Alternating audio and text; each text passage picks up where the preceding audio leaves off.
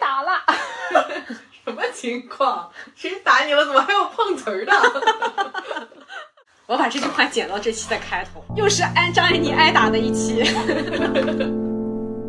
说优绩主义这个概念好像还挺陌生的。后来我看到那本书在某一页非常小的一个标注是 meritocracy 的时候，我瞬间觉得非常的熟悉，也可以动了。对我可太熟了。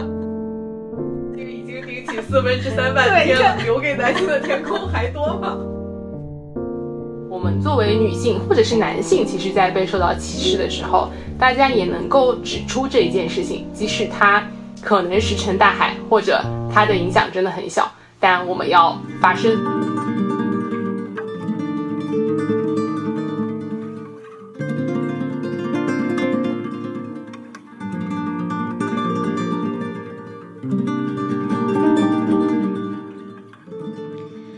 位听众，大家好，欢迎收听第二期的不可逃课，我是米娅，我是锦鲤，我是安妮。呃，没有想到我们这么快就要录第二期了，比我们一开始想的这个进度还要快一点。那录完第一期以后，我们三个都非常兴奋。那虽然在节目内容上还不是特别成熟，呃，有点稚嫩，但是从我们一开始的一个想法。到最终的去落地实践，呃，我们最终发布了我们第一期的节目，那还是非常的有成就感的。所以今天的话就趁热打铁来讲讲我们第二期节目要分享的这本书。呃，今天我们要分享的这本书的名字叫做《八二年生的金智英》。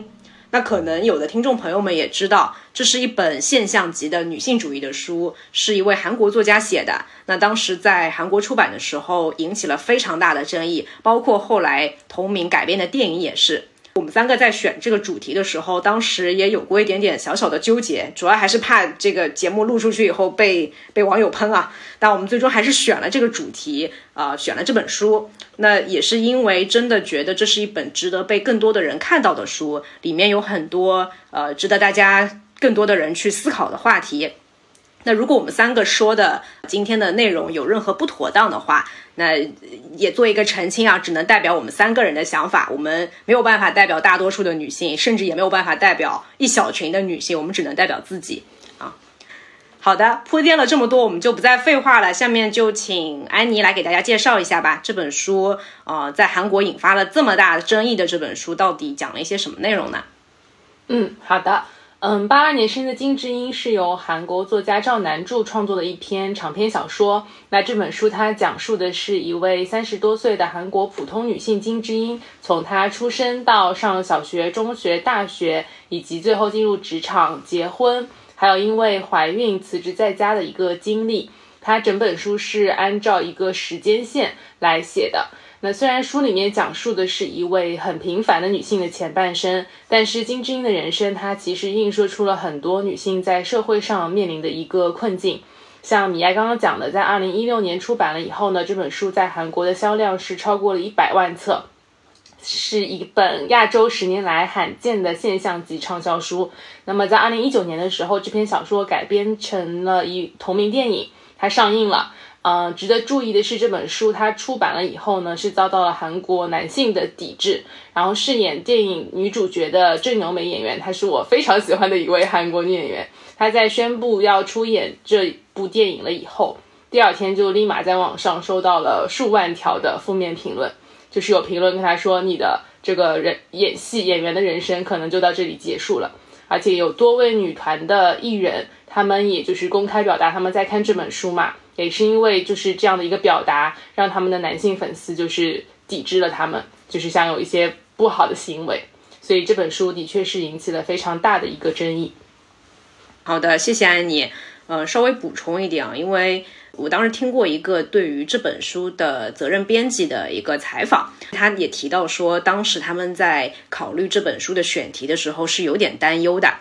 一方面是因为这个本书的作者在中国没有什么名气嘛。而且，另外一方面，他们也会担心说，韩国女性的处境，呃，作为中国的读者未必能够去感同身受。我们从这个最终的销量上来看啊，其实不存在说中国的读者就对这本书里描写的内容没有共鸣了。这本书在大陆上市不到四个月，简体中文版的发行量就超过了二十万册啊。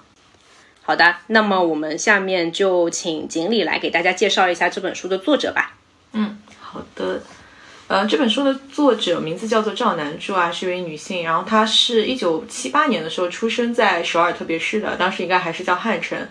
后来她毕业于梨花女子大学的社会学系。其实我也可以简单介绍一下梨花女子大学啊，它其实是亚洲现在唯一的一所只收女子的这个大学了。梨花女子大学除了交换生以外是没有男生的，对，你可以去交换作为男生的话。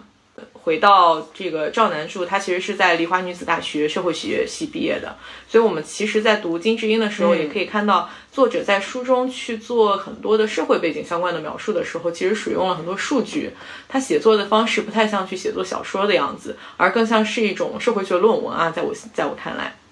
然后，嗯，赵南柱他另外的一个除了作者之外的，呃，身份背景其实是他担任过时事类的节目的编剧，而且这个时间长短将大概有十余年，所以他对于社会现象和问题的这个感知是很敏锐的，见解非常透彻。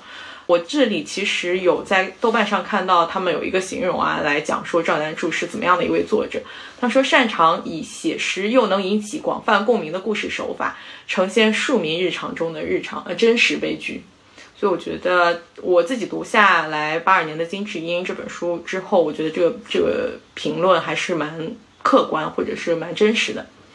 除了八二年生的金智英之外，其实赵南柱还有很多其他的作品啊。另外一本比较有名的是他在二零二一啊，sorry，二零一一年写作的另外一本长篇小说，叫做《倾听》。那本小说其实也获得了韩国的一个比较大的奖项，叫做文学村小说奖。另外，其实我也可以介绍一点赵南柱在写作八二年生的金智英这本书的一个小背景了啦。他写作的时候应该是二零一五年。他当时的职业是全职主妇，其实也是没有工作的，跟金智英一开始开篇的这个状态是一样子的。在有一次采访的时候，他有提到过，说创作这本小说的初衷其实是由韩国的一个网络词语产生的，就是我们在书里看到的“妈虫”。妈虫是什么意思呢？其实就是一个英文单词 “mom” 和“虫”的韩文单字它们组在一起的一个新造词，一个网络词。它主要是用于贬低无法管教在公共场合大声吵闹幼童的年轻母亲。就他一开始创造的，呃，初衷是用来指称这些管教无方的父母，但其实很多母亲会把它映射在自己的身上，其实造成了一种普遍性的创伤。那么赵南柱也是在这个基础上创作了八二年生的金智英这本小说。好的，然后我稍微补充一下关于前面锦鲤有讲到的，呃，对于这本书的一个文笔嘛，那其实在中国这本书出版以后，也是受到的一大诟病，就觉得这本书写的像社会新闻大乱炖，缺欠缺了一些文学性啊。当时这本书在中国大概是一九年十月份的时候，作者也到北京来接受过一次呃媒体的采访。他其实也有提到说关于这个文笔的问题。虽然八二年生的金智英是一本小说，但讲述的内容对很多人来说，它是一个现实性的问题。那么作者是希望大家不要把它仅仅只当做一本感性的小说，而是能够客观理性的去看待它。所以他就使用了他自己形容的枯燥、普通、简单的语言来叙述所有的这些内容。好的。那八二年生的金智英这本小说当中，是通过女主角金智英讲述了在职场、在家庭以及在社会当中有很多性别不平等的现象嘛。那我们今天就先来聊聊看，生活当中有没有那些你觉得习以为常，但其实性别是不公平的现象呢？或者说有没有一些是你觉得可能已经不存在的啊，但事实上广泛存在的一些性别不平等现象啊？要么安妮先来。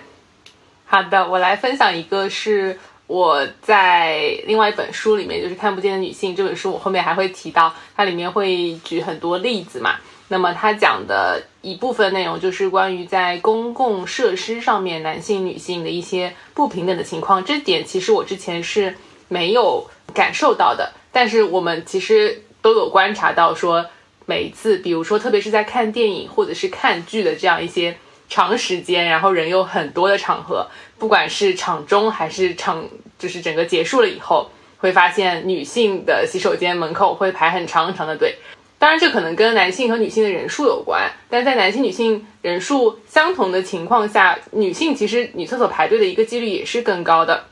那在那本书里面，我看到的一个情况就是说，从表面上看，我们其实男女的这个公共厕所的安排，它的面积是一样的，可能这个。一个设置看上去是非常合理和公平的一个安排，而且实际上大多数的这个公共设施也是一直是这样做的。但是女性的上洗手间的时间，因为生理结构的不同，其实它是男性上厕所时间的两点三倍。也就是说，女性上厕所的时间会更长。那么也就是说，如果说你希望这个厕所不要排队，它其实是需要更大的一个面积去容下更多的隔间，让女性去上厕所。而且女性其实很多时候她可能要陪同儿童，要陪同老人，即在任意时间段，还有百分之二十到百分之二十五的女性可能处于生理期，那么就需要更长的时间去上洗手间。所以其实这个平等的设施对于女性来说是一个不平等的一个设置。而且这对女性的身体健康其实也是不利的，因为你要排队，首先你的心情就不会很好。然后排队的时候，你如果是比较着急的想要上洗手间，因为可能像看电影这种，你就得憋着嘛。那这些其实对于女性的身体健康是不好，特别它还会引起脱发，它会引起脱发吗？是的，所以这是一个呃，我觉得大家习以为常，但其实这个设置是不太公平的一个现象。米娅有什么要分享的吗？嗯，我其实想分享的一个是关于呃小孩跟谁姓的这个问题。那这个其实，在金智英的这本书里面也有提到嘛，就是当金智英和她的丈夫郑代贤去做这个婚姻登记的时候，他们在登记书上面看到有一栏是要填子女的呃姓氏和籍贯。他们在讨论这个问题的时候，金智英的丈夫非常看似啊看似一副无所谓的样子，轻松的说道：“那我觉得就姓郑就好啦。”那其实，在这本书的设定下面，当时其实韩国已经废除了那个户主制，就以前只有男性可以当户主，然后呃，小孩出生的话是默认是跟爸爸姓的。但自从废除了这个户主制以后，孩子的姓是可以从父姓，也可以去从母姓。那么从这个市统计资料上来显示啊，废除户主制那年仅有六十五例是申请从母姓的，自此以后每年受理的申请案例也就大概两百例左右。所以其实我们能看到的是说，主流的还是会跟爸爸去姓嘛。所以我想说的是，好像我们在日常的生活当中是默认小孩出生了以后是跟爸爸姓的。一方面有一些传统文化的因素，另外一方面社会意义上面来说，也会觉得这样会比较简单一点。我不需要再去额外的解释为什么孩子是跟妈妈姓的，我只是觉得这是一个普遍的社会现象，但可能大家都比较习以为常了。是的，嗯，经历觉得怎么样？作为一个已经有孩子的妈妈，就大家约定俗成的认为孩子跟父姓是一个正常的事情。如果跟母性的话，就需要被问到一些问题。自己家小孩要出生的时候，其实我自己也会有一些挣扎，或者是说思考。首先，我自己是没有任何的偏好，对我不会觉得说他一定要跟我姓，然后以证明我学我我有什么样的是个独立女性。就是我的独立女性与否，跟我的小孩跟哪一个姓没有任何的关系。嗯，所以我在这方面我没有任何的挣扎。我只是单纯的不喜欢这个这个普世的语境，嗯，但是最后小孩还是跟了父亲的，就出于两方面的考虑吧。我觉得主要是出于要保护我老公的自尊，免得 大家会觉得你只有你们家的小孩不跟爸爸的姓，嗯，是不是你们家有什么特殊的问题？我觉得这个东西与其说对女性不公平，甚至对于男性是有点不公平的了，是的，对吧？我会有这种这种担忧，其实对男性，我我觉得这个社会语境对于男性也是有点不公平的。也许他们是想要开放这个权利，我也不能叫权利，嗯，就是他们是对于这个问题是开放性的一个回答，但是他们又会害怕自己面临到一些，不管是来自于长辈，或者是自己的原生家庭，或者是甚至是公司同事。对吧？第二个是刚才米娅讲的，我觉得也有道理。嗯，就是姓氏也是有一些大姓和小姓的，有一些姓相对来说更有趣一点。对，就是有一些姓氏很稀有嘛，比如我们有个朋友的，他姓欧阳。啊，那我们就是说，哎，像这种他是父姓的，他应该就保留下来，不应该因为说，哎，必要默认跟着爸爸姓。那万一他另一半他孩子的爸爸是中国的那种大姓赵钱孙李周吴郑王，就不敢说一个单个的姓。百家姓的前面几位，对吧？那他这样，这个欧阳的姓氏到这儿就断了，我觉得很可惜。而且小朋友很不容易重名，这点非常好，很容易好，但是对小朋友可能不一定好，很容易被老师记住。然后今后回答问题就看一下名字，嗯，哦这个孩子姓欧记住了，阳的对，语文肯定不错，或者怎么样。对，我觉得应该谁的姓氏好听，或者谁的谁的姓氏比较稀有，就应该就应该跟着谁姓，把这些稀有的姓氏 能够去延续下来，或者就随机抽签，对吧？我自己，我个人就对这个跟锦鲤一样，我其实是无所谓。他甚至不姓父母的姓，如果可行的话，姓安对吧可以，对，姓安也可以。就是对我来说，这个根本就不代表什么，这也不代表说这孩子以后会继承谁家的家产，类似这样子，就是。但我的确很认同，就是锦鲤说的，就对于父亲来说，就是我觉得大家还是有一个一个默认的观念，就是如果他不跟父亲姓，大家会有猜想。这个猜想，就这个猜想本身已经是代表了大家有偏见。对，我觉得我现在说我无所谓，但如果以后对方的家庭要求一定要姓他们家的，我可能会生气。就是我虽然不在乎这件事情，但是我保留我在乎的权利。是的，呃，我们后面还有几个问题啊，可以再展开讨论一下的。因为我们今天其实整个的分享不打算就是把所有书中的内容一一涵盖到这部分，我们还是希望听众朋友们可以自己真的这本书非常值得阅读，大家可以自己去看一下原文。但我们希望说就。从的性别不平等的这样的一个现象可以去引开来，那我们也想谈谈那些可能大家日常生活当中会忽略到的问题啊。我这边还想分享的一个例子是关于这个新生儿的出生性别比。什么叫做新生儿的一个出生性别比呢？它指的是说在同一时期出生的婴儿里面，男性的婴儿跟女性的婴儿的一个比例。啊，那没有在人工干预的情况下，自然的一个比率是在大概一百零三到一百零七之间。也就是说，每一百个呃女孩出生的时候，就对应会有一百零三个到一百零七个男孩出生。好，大家可以猜一下，在中国这个比例大概会是在多少左右？哦，一百一十不能再多了。我也觉得差不多是对一百一。差不多一百零七是相当于已经是一个国际范围内一个比较高的水平，一个警戒线了嘛。呃，我看过一张数据的图表啊，它是从上世纪七十年代以来中国的出生性别比的一个整体的趋势。在计划生育政策实施之前，总体来说还是在一个比较正常的水平，大概一百零六、一百零七左右。那么从九十年代开始，上世纪九十年代开始，就众所周知，对吧？就是计划生育比较严格的那段时间开始，这个性别比率呢就开始一路的攀升。到了二零零四年的时候，这个出生性别比就全国范围内平均的已经达到了一百二十一啊！这个其实确实是我一开始完全没有想到的。就是在我们确定了这个主题以后，去网上找一些数据资料，再去做这个功课的时候，意外发现了一个问题。那从二零零四年达到顶峰以后，之后的趋势其实基本上也在一百一十多，就比一百二稍微再低一点，基本常年在一百一十五以上。啊，这个数据是非常的呃非常的惊人的，这个是我在网上查资料的时候真的非常震惊到我的一个点，而且。我我虽然没有找到按照各个省份的一个排序，但是我看到了浙江省的一个数据，哎，那个数据还比较新，是第七次人口普查的时候的呃一个数据。就浙江省作为东部经济发达地区的这个出生性别比，依然是超过了超过了一百一的。就是有一个数据是在呃二零年的一个数据，它当时是做了各个年龄组的一个性别比的调调查嘛，其中零到四岁它的性别比是在一百一十左右，然后五到九岁是在一百一十四，十五到十九岁是在一百一十七，啊，那其实基本上就是零零后到一零后的这一代，他们的这个出生性别比是很高的，这个跟我过以前的认知当中是。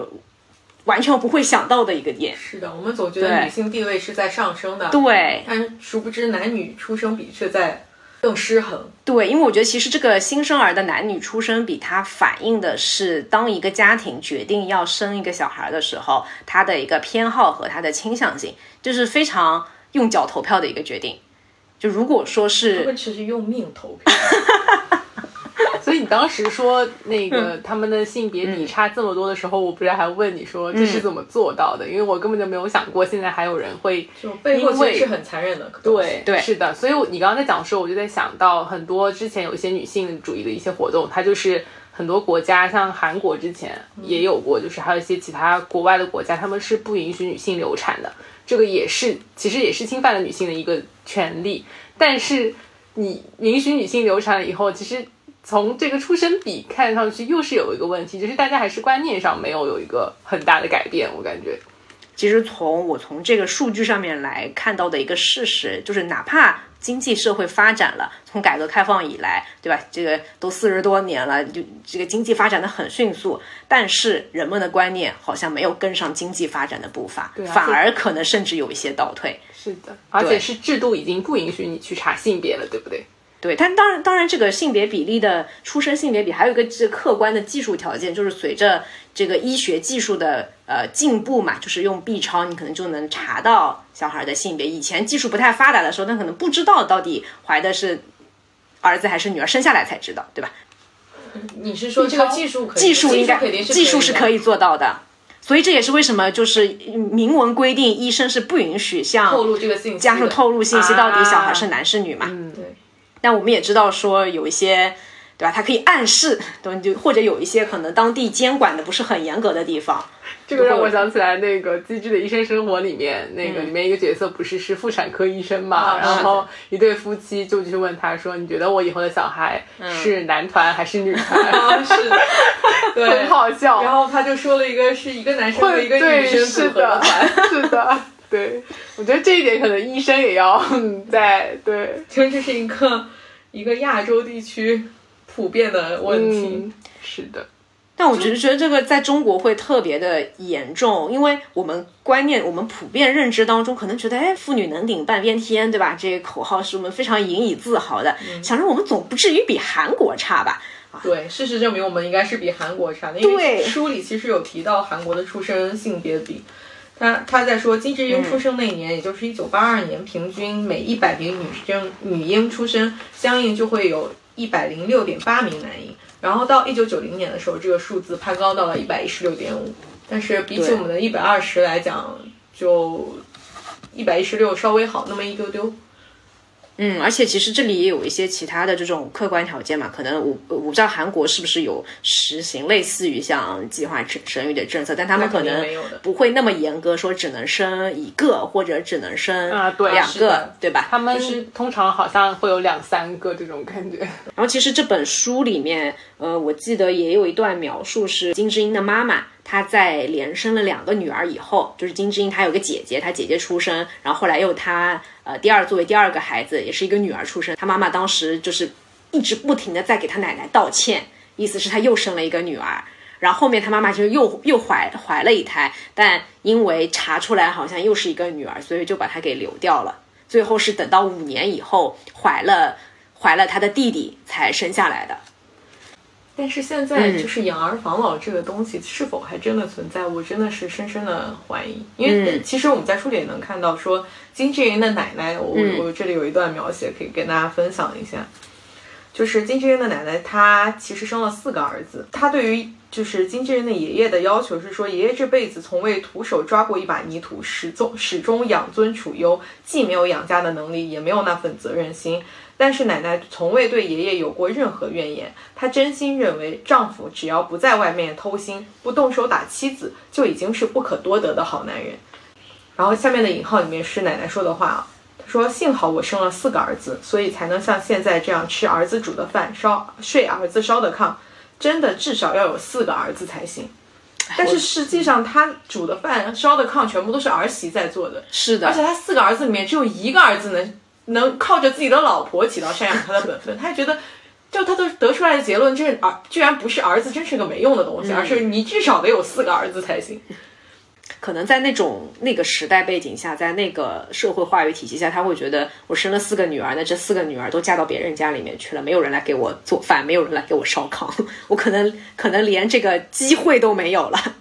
对，而且韩国他们很也是有一个观念，就是。儿媳妇是要孝顺自己的公公婆婆的嘛，就是像他这本书里面提到，他最开始就是中秋节，金智英不能回自己家里，要跟着她的老公去公公婆婆家，然后要帮着做很多这种中秋的食物，因为韩国他们每次过节的时候做的这个食物的量都非常的大，而且你要在那里煎很多这种用油炸的这种东西，其实是很难受的一个一个体验。但好像非常理所应当，就是她就应该要去婆家去准备这些所有的东西。但是她婆家的就是她的老公郑代贤的这个姐妹，其实就是她的一个应该是姐姐吧，其实就没有提早回来去在家里面帮帮着做这件事情。这个就是一个好像观念。所以刚刚锦鲤讲的这个例子，就是不是说他的这个奶奶也认为说，这个儿子给我找的儿媳妇。来给我养老也是一个应应当的一个事情，就是因为我养了儿子，我才有儿媳妇来给我养老。那你觉得像金智英的婆婆，她要求她做这些家里面的家务也好，或者准备那个中秋节的这些食物也好，那是因为她是女性，还是因为她不是自己人？就是金智英她的她在书里面写到的这些遭遇，有多少是因为她的女性身份，有多少又是因为她的其他的身份？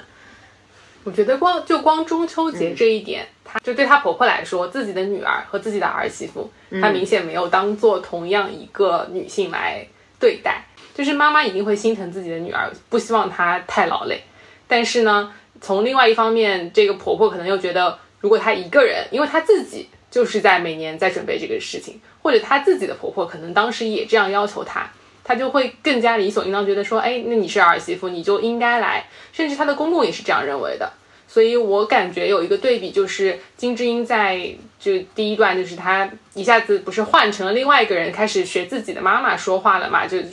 开始说她的丈夫说，哎，你也要考虑一下，你女儿也想回自己的娘家这样子的时候，最后她离开的时候，就是郑代贤的这个姐姐是有出来送他们的，就是。就是金智英在这样说了以后，公公婆婆其实是一个指责的态度，但是呃，郑在贤的姐姐好像没有表现出说，哎，你怎么怎么是这样的一个想法，或者你怎么能这么说？她反而是跟郑在贤说，你要回去好好照顾她一下。就我感觉是不一样年龄代的，就是女性，她们可能已经有不一样的观点了。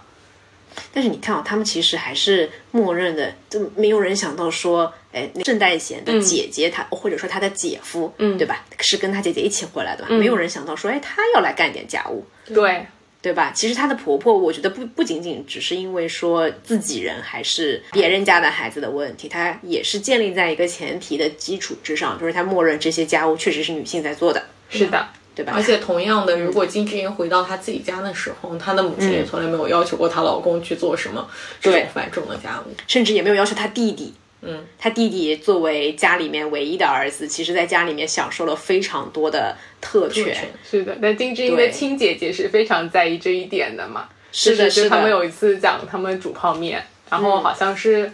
好像是量不够还是怎么样？是临时煮的嘛？他就姐姐就生气了，因为妈妈把很多泡面都夹给了夹给了弟弟。是的，我自己也其实小时候也非常有有这种强烈的感觉，就只要我跟我表弟一起在外公外婆家玩，我就会非常在意这一些点，因为他们一直会跟我说你是年纪大的，年龄稍微大一点，然后你你是姐姐，你要让着弟弟。这种我感觉我从小就非常的抵抗。对，这种不仅仅是性别的不平等，其实也有年龄的不平等，对吧？是的。那当时的安妮可能也就也是一个小孩儿，那为什么要要求一个小孩儿去照顾一个比他更小的小孩儿？这个其实也并没有小多少，对，也没有小 多少。哎，所以我很好奇，如果说像金智英的妈妈，她不是也有儿子嘛？嗯，就如果她的就金智英的弟弟将来结婚了以后，不知道他的妈妈，她会不会也差别的去对待？他自己的女儿跟他的儿媳呢？单纯开脑洞啊，不要当 真。对你来说，我我是觉得金智英的妈妈是一个很矛盾的一个个体啦。她一方面，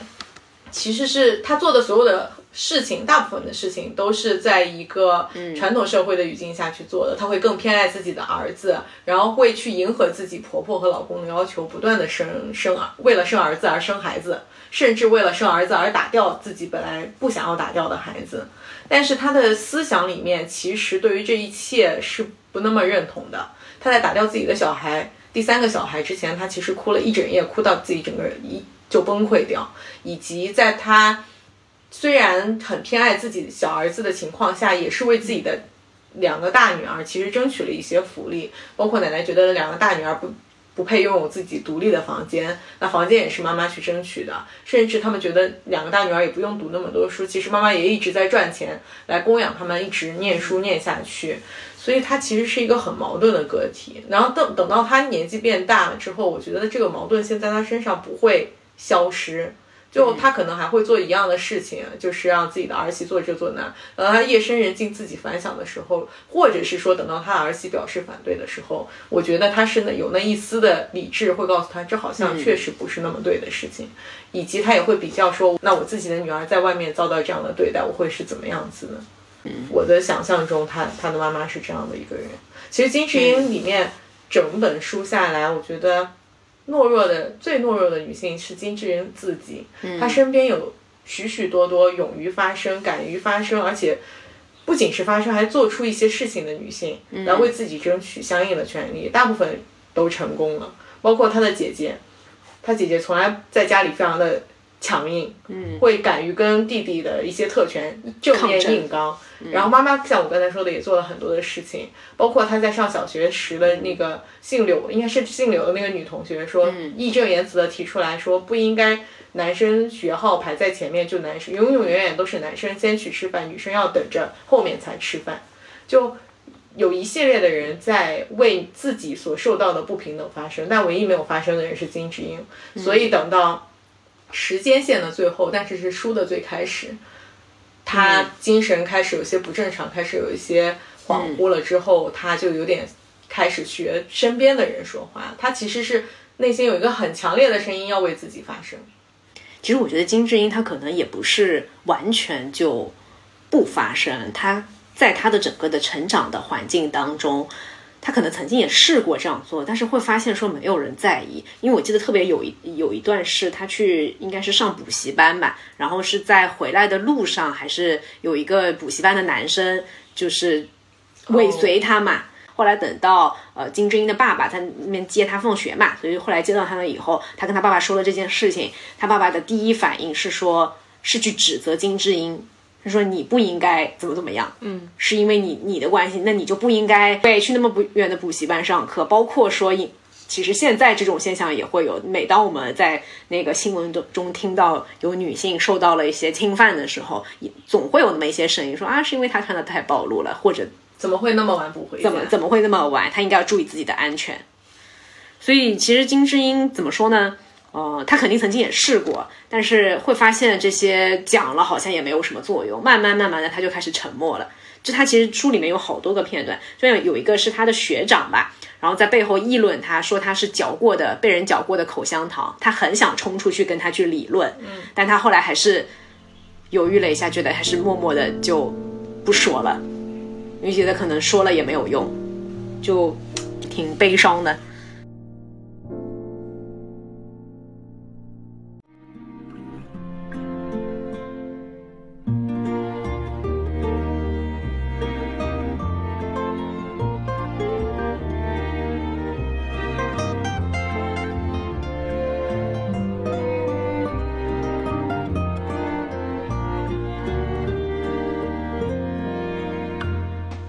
我们前面聊了很多跟呃社会生活有关的不平等的现象，那么我们接下来请安妮来分享一下，在职场当中有哪一些我们普遍存在的，或者说大家可能也没有意识到的这个不平等的现象。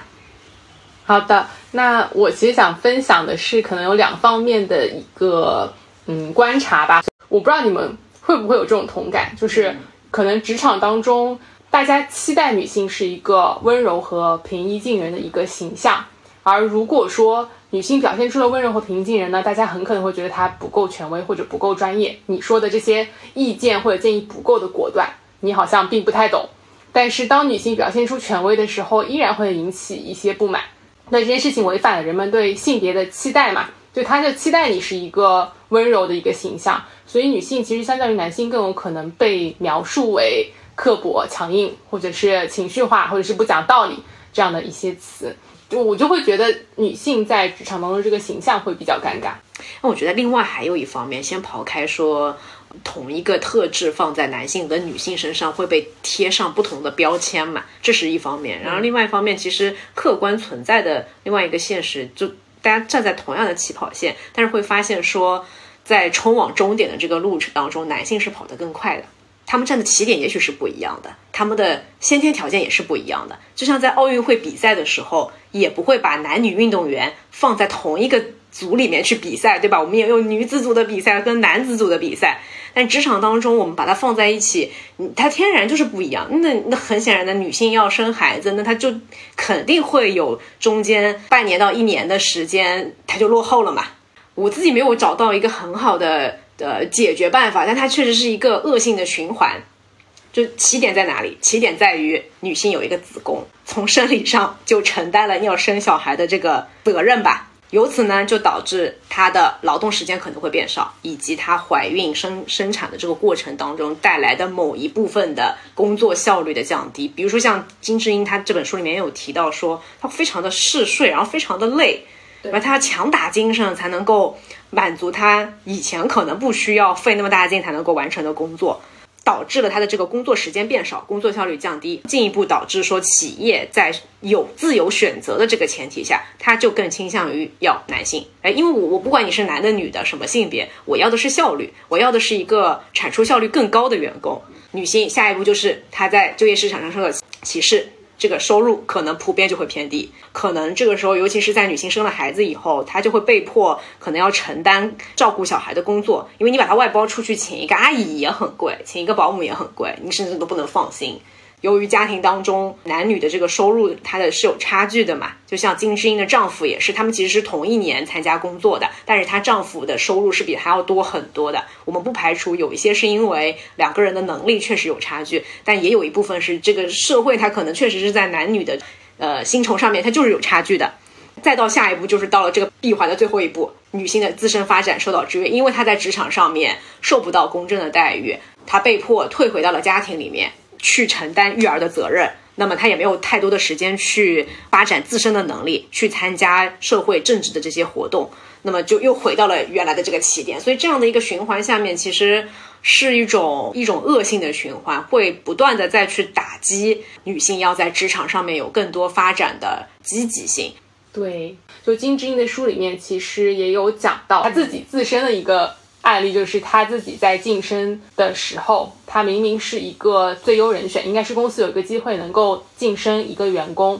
他其实是最优的一个晋升人选。他在之前的店里都有一些经验，而且他的整个工作也是最好的。其实这也是不是他自己觉得他最好，是他的同事认为他是最合适的。但最终的结果是公司的社长就是选择了男同事去做那个职位。而且最可笑的就是这个男同事自己都觉得自己其实不是最适合的。那他后来就去了解了一下原因，这件事情的原因就是因为公司认为他需要一个长期稳定的职员，但是这位社长可能是男性，他认为女性因为要育儿，所以育儿顾家和工作是难以并行的，就是你当中一定会空出一段时间。那你空出这段时间，对于公司来说，我就是。不利的嘛，对于公司来说，我就会认为你空了这段时间就是不稳定，还会有额外的支出。是的，还会有额外支出，要请第三方的员工来顶替啊，类似这样的情况。所以书里面有一句话，就是说金智英感觉自己仿佛站在了迷宫的中央，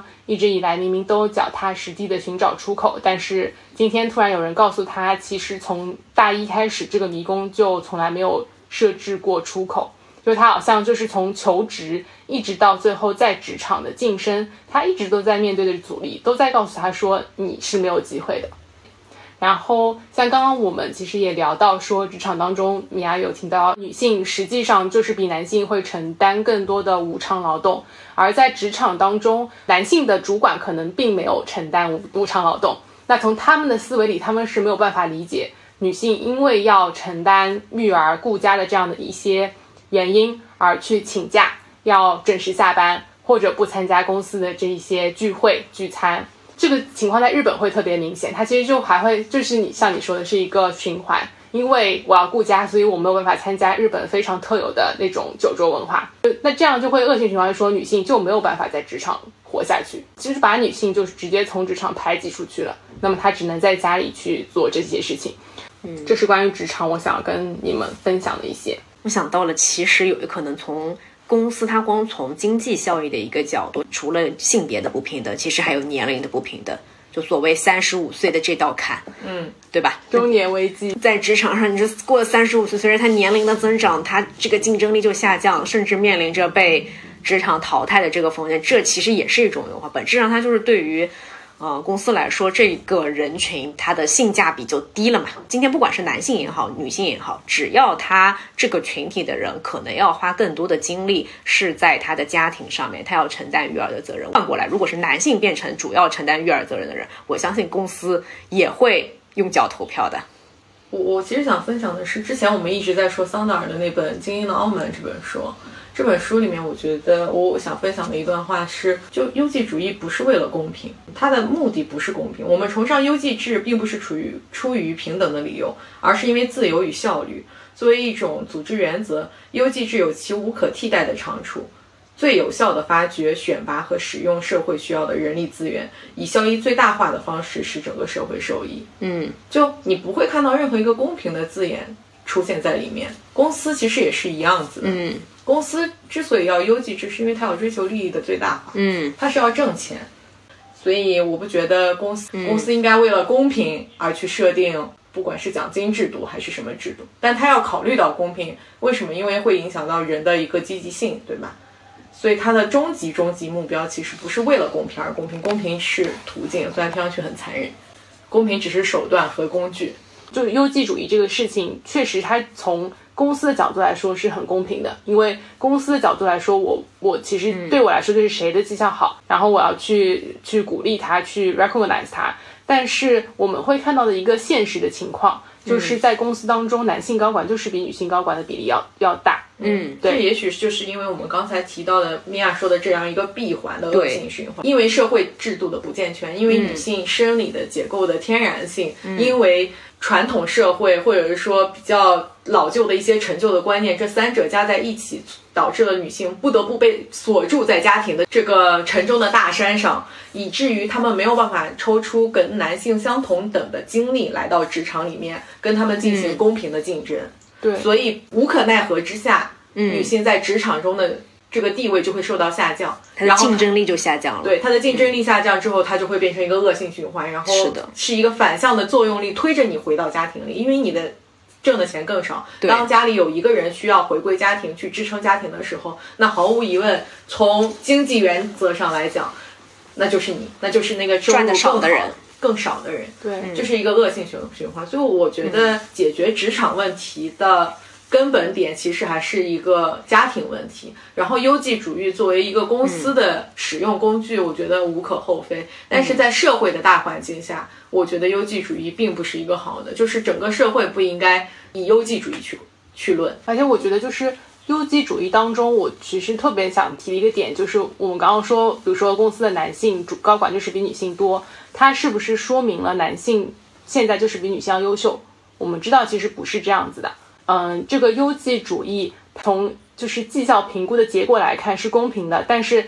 大家不能认为说女性因为要休产假，所以她就业绩不好，就是她反而她缩短成一个月的产假，她自己主动的缩短，或者她自己主动的加班，她就是一个业绩更好的人。这种行为不应该被鼓励。这个是一个很普遍的情况，我感觉就是好像你看到一个女性，她准时的下班了。他似乎就是一个对公司或者工作不上心的一个人，嗯，但他背后可能是他把自己要做的工作都完成了，以及他有能力能够在短时间去完成好一个好的工作的结果。大家不能因为看到一个女性因为要顾家而认为她的业绩就没有男性好，因为相对来说，如果他男性承担的这个育儿或者是顾家的这个工作少的情况下，他其实就可能更容易去。嗯，花更多的时间在工作上，但这并不意味着男性的工作就更好，或者是他就更敬业。对，其实管理理念是要更更新的。工作时间是一个非常低效或者过于传统的一个管理工具了。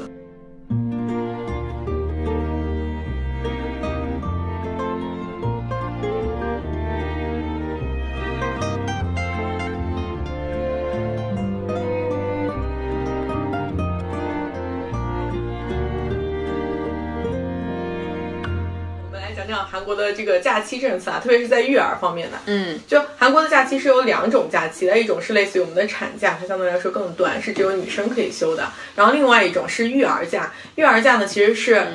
理论上男女都可以休的，它最长是可以请到一年，但是它的工资是付的非常非常低的，就是。嗯，大家可以理解为就是类似于中国的这个最低工资的百分之八十，类似于这么一个标准。薪留职这种，还是从政府那边你是能领到一些些补助的，对，公司这边是完全不再会有任何的成本了。这个我记得在其他地方我也看到过，就是日本也有这样的政策，说男性可以休陪产假，然后像育儿假也是，他们有这样的政策，而且公司是把它作为一个福利在做升级的一个一个措施在宣传的。但是实际上使用的人是非常少的，他们不使用的原因就是因为男性怕自己去请了这个假期以后，一方面你经济上你会降下来嘛，就是工资会没有；另外一方面他是觉得他请了这一年的空档会影响他的晋升。对，这个就说回我们刚刚讲的职场的偏见，他是不是去休了这个陪产假或者育婴假，他的主管可能就会认为你不够上心，你这一段时间空档出来了，那。就像金智英他那个例子一样，他们在最后去选一个项目负责人的时候，公司的角度就是我想要选一个长期稳定的。那如果男性都去休了这个育婴假，那我如果是职场还有其他男性嘛，我肯定会选择不休育婴假的这个男性来做晋升。嗯，所以其实这个回归到我们刚才说的，它不是一个性别的问题，而是由这个性别所带来的一系列责责任而导致的问题。嗯，就谁去休育婴假，谁的谁倒霉。所以解决的唯一方案就是大家都去休，就没有这个问题了，非常公平，对吧？就像我刚才提到的，韩国的这种假期，它会导致的一种最极端的情况是什么？我曾经有看到有员工，当然还是女性的，就她先去休了育产假，嗯，产假三个月休完了之后，休了一年的育那个育儿假，育儿假完了之后，她回来说我又要休产假，然后又休了一年的育儿假，哦，这个所以她其实连续三年都没有来上过班了，基本上，对，中间再请一点点病假连上。因为就相对来说还是就可能有些保胎的情况嘛，所以对于公司来讲，你还等到他三年之后再次回归职场的时候，他需要一个很长的时间适应的，你还是要给到他的这个平台。当然，我觉得心态一定是开放性的，但是这个可以付出的成本到底有多大，就见仁见智了。因为我们其实自己也会是带人经理，我们如果团队里面有一个。人一直这样在休假的话，其实我们也知道，对于带人经理的这个管理难度也是会有一些要求的。所以回到我们刚才说的，我觉得提升女性的在职场上的地位，最重要的事情是把女性从子女教育和这个家务劳动这两件事情当中解脱出来。嗯，而且子女教育和家务劳动其实一直是相对来说被轻视的工作，像安妮刚才说的是没有回报的劳动，嗯，对吧？是零薪酬的劳动。尽管现在很多人都站起来说说，哦，家庭主妇是一种非常高强度的劳动吧，算是比九九六还要惨，嗯，是一份七乘二十四小时一三百六十五天全年无休的劳动。但是其实社会主流对于子女教育和家务劳动这两件事情的一个价值观，我觉得没有完全转换。从我自己的感受来讲，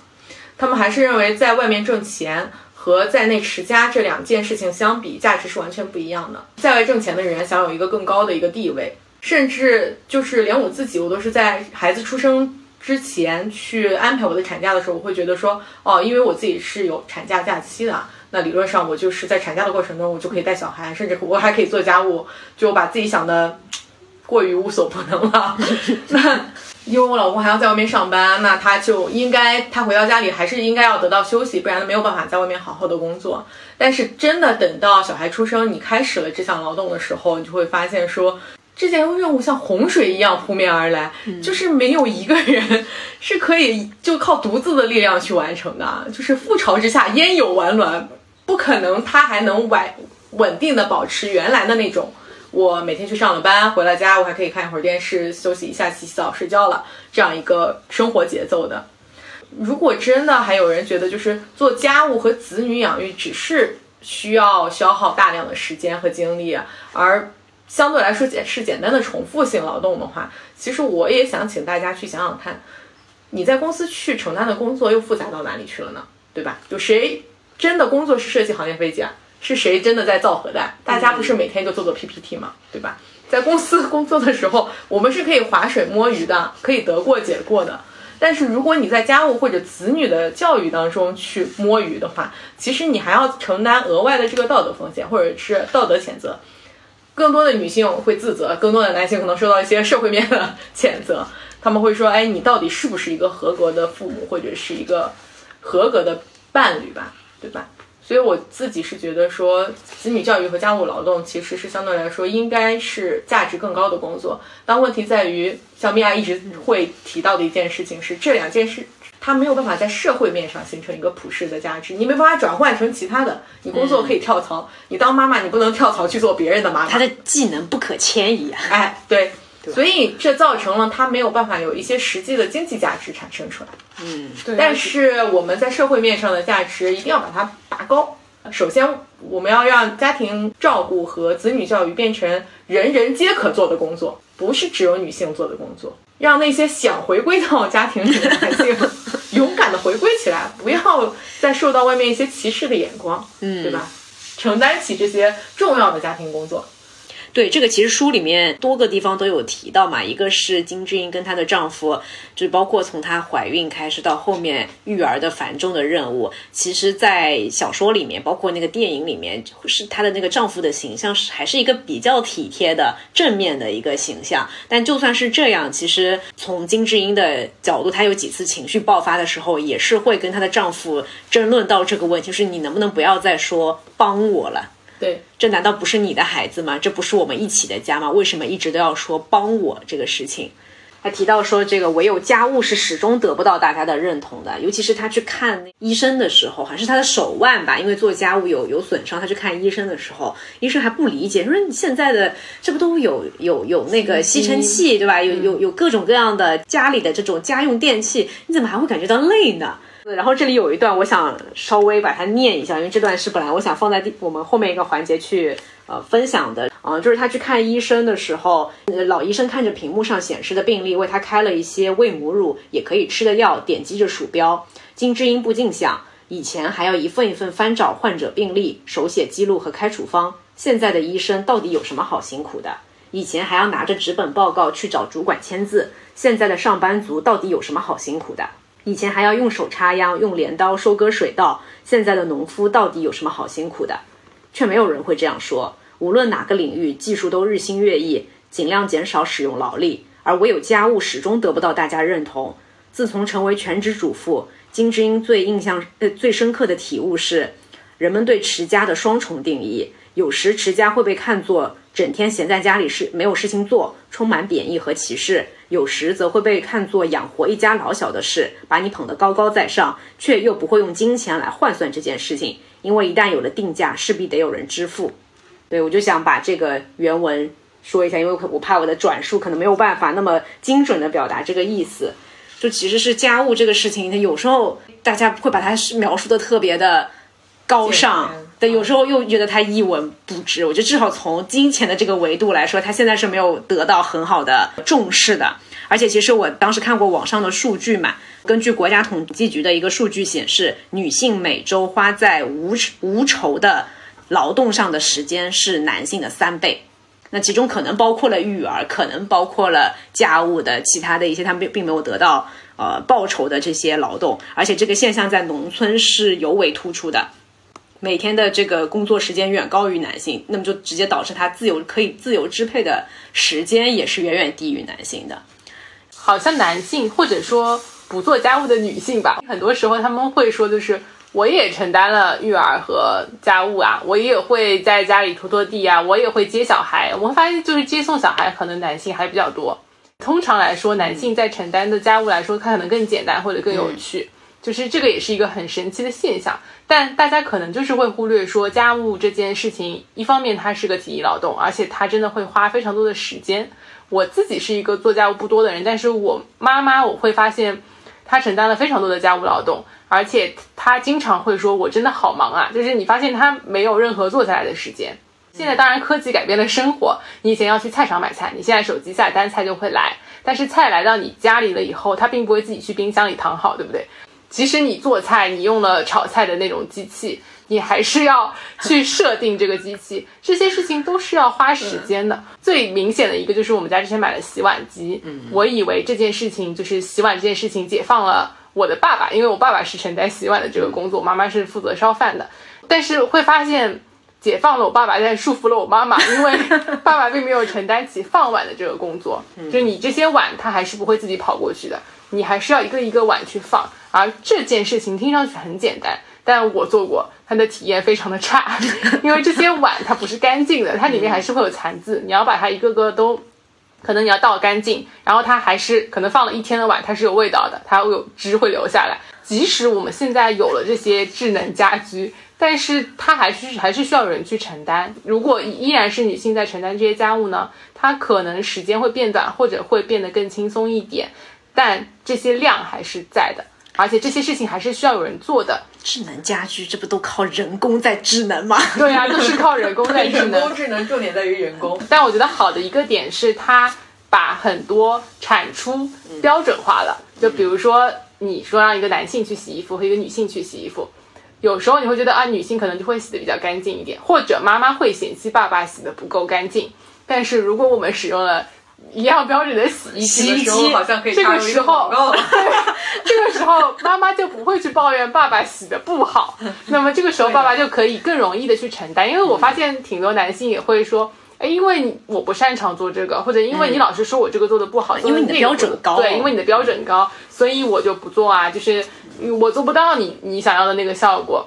但这可能是一个借口，但是但是这个智能家居确实能够帮助男性更多的参与到家务劳动当中，降低他们参与家务劳动的门槛。对，是的。然后育儿的话，我不太清楚有没有什么好的方式。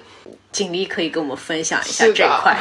你觉得你现在跟，比如说跟你老公两个人在育儿上的分工是平均的吗？还是是你偏多一点？肯定不是平均的，肯定是我要偏多一点的。而且这还是在我不断的斗争。从怀孕开始，我就会明显的感觉到。我会开始有一些计划，我不觉得这跟工作有什么区别。如果工作上我给你一个项目，你也会开始计划说，如果我要实现这样一个东西，那我要做的具体的一件一件的事情是什么，对吧？你觉得是你应该要做的吗？嗯，我觉得是大家应该要一起做的。我的观念一直是，我不觉得有任何的东西只有一个性别，就除了生小孩这件事情。而且我的观念是，既然小孩我都生了，剩下你应该做更多，因为你有一些你做不了的事情。但是我发现的事情是，当就是开始怀孕之后，我会开始做一些计划，觉得我要我们要开始下面要做什么什么事情了，我要了解什么什么知识，要准备什么什么什么东西。但是我老公每次我告诉他这件事情的时候，他都会说，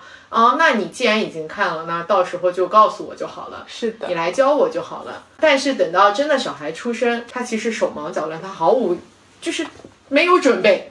对于我来说，像我刚才说生小孩像洪水一样扑面而来，对他来说可能就是飓风、海浪。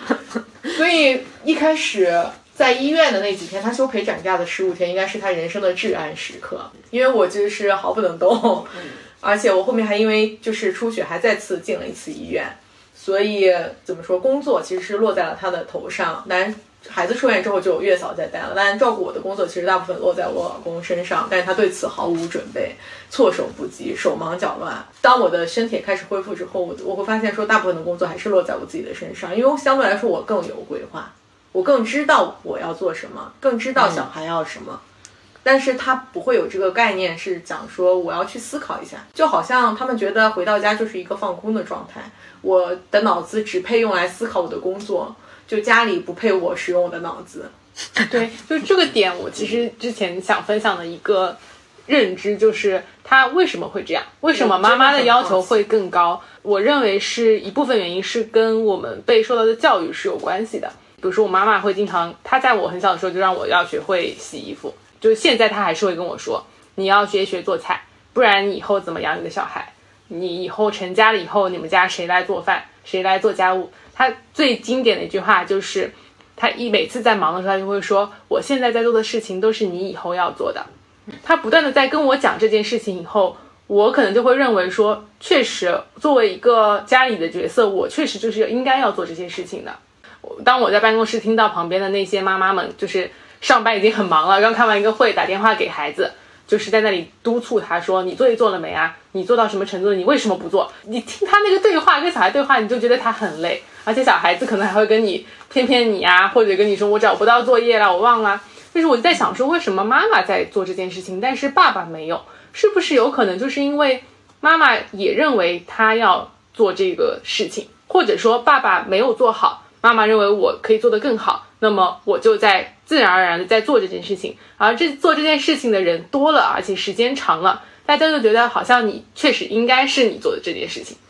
任何事情开始之前，在一个大家都是零的时候，对，好像在有一个我们两个人在赛跑，我抢跑了的感觉。嗯，然后他就想说，你既然跑那么远了，我就不追了。对，然后你每次问到他的时候，他就会说，嗯，这个我可能不会，我或者那个我可能不知道，你要告诉我我怎么来做。我就在想说，我们刚才还在讲职场，那么多男性的高官，有那么多女性没有办法做到很高的位子上，看上去在大家普世价值观看来那么难难度系数那么大的职场，他们都做得那么好，回到家庭生活当中就好像没有四肢一样，到底是为什么？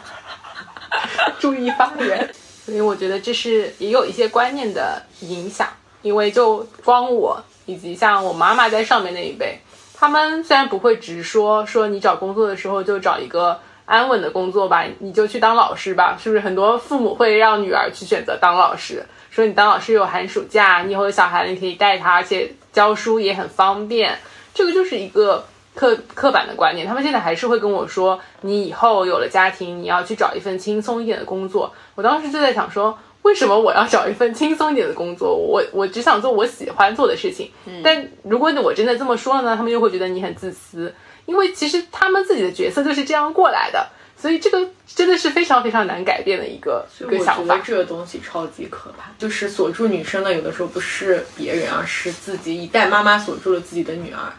然后妈妈教育了自己的儿子，说你不用被这些锁锁住。这是我觉得为什么我们要去聊这件事情，要勇于发声，要敢于去改变现在已经有的这些好像没有那么重要的一些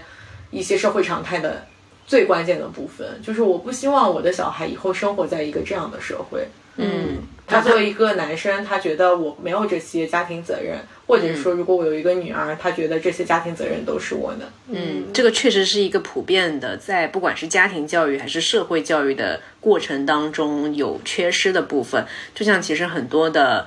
他们可能并不是说我真的就完全不想做家务啊！我相信我能听我们这档节目的听众当中啊，应该是不存在有这样想法的人，还是愿意去承担家务的。但就是像前面讲到的，一方面是觉得，呃，我从小没有接受过这方面的训练，我不知道怎么做，或者我做的不好，我没有足够的呃锻炼，天先天的可能就比女生她确实可能做不好。另外一方面的话，我其实会注意到说一部分男性。会在这个家务劳动当中，他会需要时常的被鼓励，这个心态就很微妙。就是我是在做一个额外的事情，所以你才需要来激励我。嗯，这还是因为我觉得跟他成长的有很大关联嘛。因为男孩子可能家里面妈妈都会做掉了，那么男孩子其实从小就没有这个机会去做。因为之前我记得那本书里面，就是看不见女性里面，他在讲这个无偿劳动分担的时候，他有提到他去对比，就是已婚的。和未婚的男性、女性的这个无偿劳动的占比，会发现单身的男性、女性在各自的家里面，他的这个家务承担量是一样的。所以我觉得，另外要鼓励一个点是，大家不要认为做家务的男生是就是不会赚钱，或者是能力不行的男生。因为其实，在可能是台湾还是香港，他们那个时候在学校里面，他就会分一个是可能类似于培养你的手工或者家务技能的一个兴趣班。和一个那种木工，对木工的这样一个班，然后就会发现男生都在木工的班，然后女生都在这个家务的班。有一个男生选择了去那个就是对家务班，后来这个男生就被孤立了。就是这这这个其实就是大家的一个偏见，让这个社会认为说，哎，好像这件事情就是女性，就为什么女孩子会选？那个家务班多呢，可能也有个老师的引导，或者是家里家长的引导，说你你要不要去学这个班啊？反正你以后都要学会的啊，这是你本来就要做的事情啊。这件事情就会比较可怕一点。嗯，好的，那最后我们看看还有没有关于这本书里面一些呃非常打动你的片段，想跟我们的听众再分享一下的。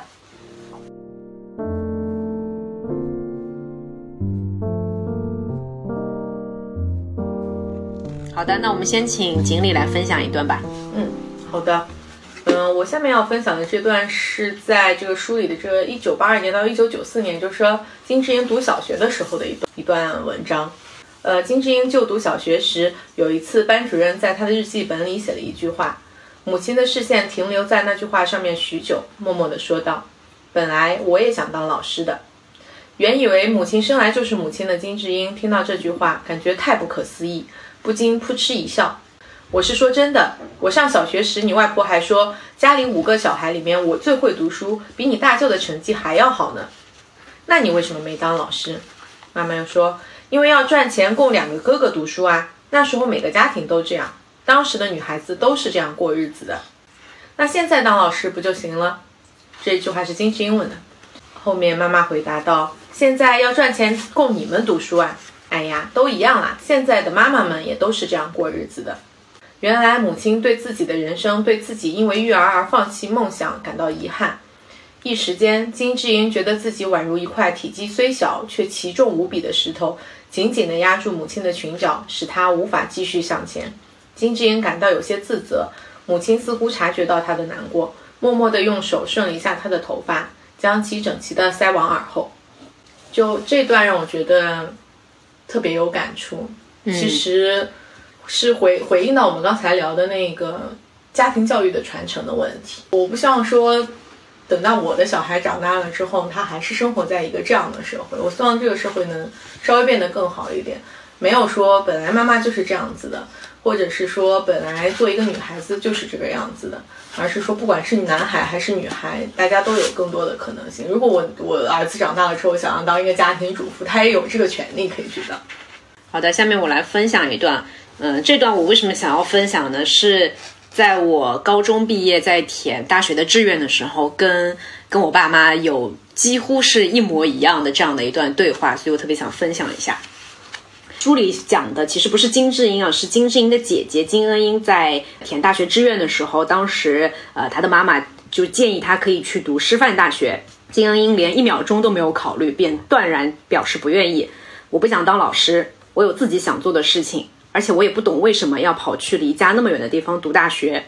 你要想远一点啊，还有什么工作比当老师更适合女生的？当老师有什么好的？早下班啊，还有寒暑假，又容易有休假。等你以后有了孩子，还要上班，就会知道没有比这更好的工作了。这确实是一份能兼顾小孩的工作，那应该对所有人来说都是好工作才对。为什么只有对女生来说是好工作？孩子难道是女人自己生的吗？妈，你也会对儿子说这些话吗？你也会劝弟弟去读师范大学吗？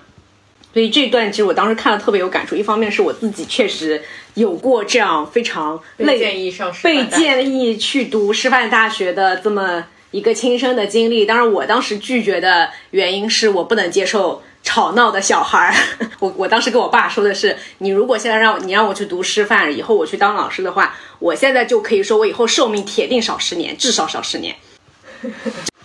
然后，其实这一段还有后面有一个后续，是一个金恩英跟她的妈妈之间又有另另外的一次对话嘛？就她妈妈后来主动的向女儿道歉了。呃，我现在同意你的说法，我不应该就是让你去当老师的，你也你也有自己喜欢的做做的事情，你也有自己的追求，你现在可以不用去读师范了。但反而是他的女儿在那个时候就改变了自己的想法。跟他的母亲说，我重新思考了一下，我觉得我原来想做的那个电视台的工作，我也其实不了解到底是做什么的。我觉得其实师范的这个工作对我来说也挺合适的，我也挺喜欢的。所以最最后的结结局是金恩英还是去读了师范的大学，去当了一名老师。好的，我发现就是我们三个人分享不一样的段落，都是我们自己最喜欢的角色。我最后也想要分享的是金智英的同事，就是他在嗯。在家带孩子的时候，他的一位同事金恩石组长就是去他家里面去看他，而且是请了假期。金呃金智英就问他说：“是最近不忙吗？你为什么会请假？”那么他就提到说，公司有一些就是性骚扰的一些行为发生了，而且有很大很不好的影响。就是男性同事其实没有做这件性骚扰的事情，但是他们流传了一些不雅的照片，女女同事不雅的照片。那么这个金恩石组长他就召集了几名就是受害者，他们就一起想要正面的去勇敢的面对这件事情，他就去要求公司的老板要呃公开的道歉，以及要承诺要防止类似的事情再度发生。这是我认同是一个很正确的做法，但是他会发现公司的老板只想息事宁人，他不断的说这件事情要是在业界传开了的话，那公司怎么办？而且他说了一句话，说站在女生的立场，把这件事情闹大不也没什么好处吗？其实老板的还有一个观念就是认为，其实你这样说对这些男性同事来说，他们也是有家人，也是有小孩的。你要是真的这么让别人都知道他们的这这些行为，对他们来说也是不好的。那金恩是组长，就是实在听不下去，忍不住说：“既然他们都有父母妻儿，就更不应该做那种事情。”嗯，而且不是因此可以得到原谅。嗯，老板先从您的观念开始改变吧。您要是继续用这种观念在职场上混，就算这次的事情让您侥幸过关，之后类似的事情一定还会层出不穷。然后他后面写了一段，是说其实金恩石组长内心也充满了恐惧，早已心力交瘁。不论是他还是其他的同事、其他的受害者，每个人都希望这件事情能够尽早落幕，回归日常。但是讽刺的是，当加害者在担心自己很可能会有一些鸡毛蒜皮的损失的时候，受害者则必须做好可能失去一切的心理。就是这个是我们之前没有聊到多少关于性骚扰的一些事情。就很多时候我们也会发现女性。一个是大家不知道怎么去定义性骚扰，另外就是当性骚扰发生的时候，这个社会没有在告诉我们，你面对这样的事情的时候，你要怎么样去通报，或者你要怎么样去去惩罚别人。甚至我看到的一些就是勇敢的女性，当她们在站出来去呃去举报，或者是再去通报报警的时候，别人对她说的是：那你希望我怎么样去处理这件事情？呃，你希望拿他怎么样？你说你可能要给我举证一下。你当时到底发生了什么事情？这件事情其实对女性来说是非常残忍的。我很喜欢这一段，是因为这个组长她很勇敢。虽然她跟所有的女同事，其实从心理上她们都受到了很大的创伤，而且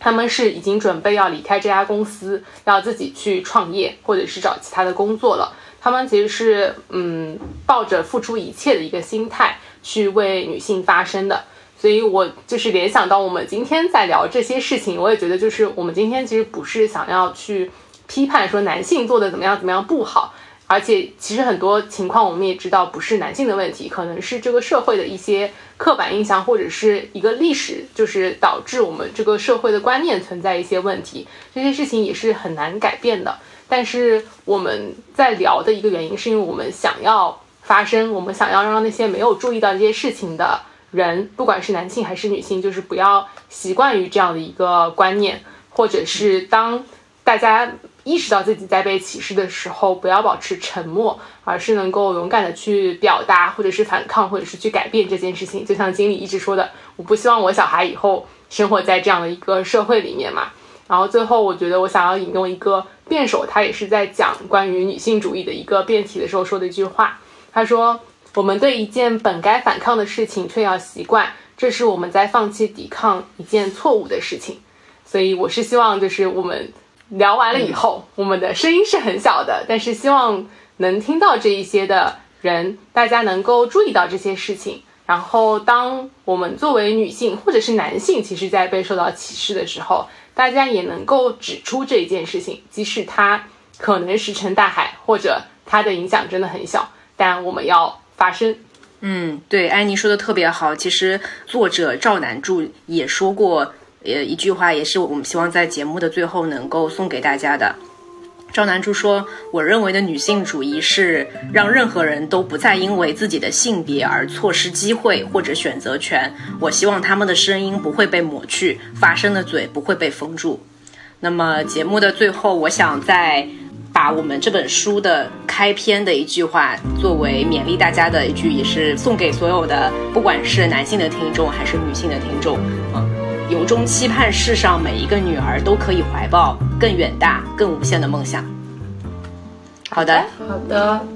那我们今天就聊到这里。好的，那我们今天就聊到这里。希望这一期的内容让大家不至于觉得听了过于沉重。如果有其他的推荐或者你们感兴趣的话题，也可以给我们留言。对，或者男性同胞如果有心声想要发表，也可以在评论里面跟我们 交流。节目的最后再来一波求生欲啊！以上观点全部都只是代表我们三个人的想法，我们并不是想要去造成性别的一个对立，只是希望去分。分享一下这部书的呃内容，以及希望大家可以更多的去关注一些不平等的现象。嗯，好，那就这样，拜拜，谢谢，拜拜。